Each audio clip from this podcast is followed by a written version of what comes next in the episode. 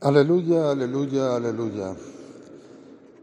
La iglesia salta de gozo y de alegría, jubilosa por la resurrección de nuestro Señor Jesucristo. En el Evangelio que acabamos de escuchar, cuando Jesús se dirige a las mujeres, lo primero que les dice es, alegraos, alegraos.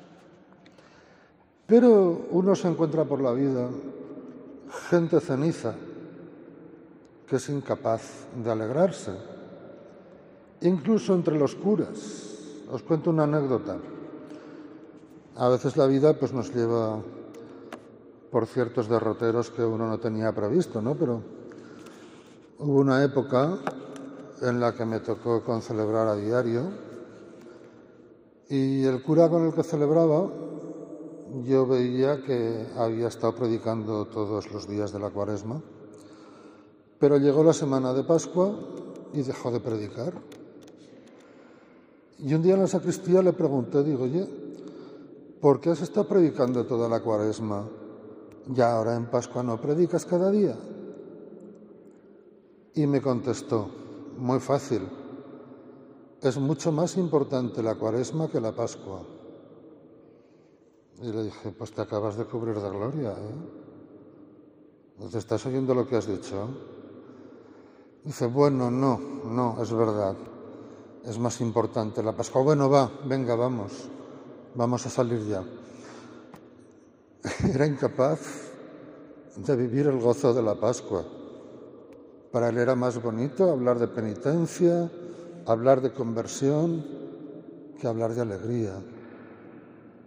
Y hay gente que durante los siglos y los siglos de la Iglesia, de la vida de la Iglesia, ha considerado que ser cristiano es ser serio. Serio en el sentido de triste. Que ser cristiano es triste. Es hacer muchos sacrificios, es hacer muchas penitencias. Y tienen como una especie de pudor a reírse, de pudor alegrarse, de pudor estar contentos, a tener sentidos sentido del humor, a saber manifestar alegría delante de los demás. El cristiano es alegre. El cristiano auténtico, el que está muy cerca del Señor, es alegre. Y si no, fijaos, los santos, ¿no? Me vienen a la memoria pues, Santa Teresa, San Juan de Ávila, eran personas alegres, místicos y alegres, contentos, felices. Y el que está feliz, pues no puede ocultar la alegría. Y si quiere ocultar la alegría, es un cenizo. No os dejéis llevar por los cenizos. No os dejéis influir por los cenizos. Que se amarguen ellos solicos si quieren. Ellos se lo verán pero no os dejéis influir por ellas. Hacerle caso a Jesús, alegraos. Pero después de esa expresión les dice otra, no temáis. Alegraos y no temáis. Nos lo metemos bien en la cabeza y lo grabamos en el corazón. Jesús resucitado nos llama a estar alegres ya no tener miedo,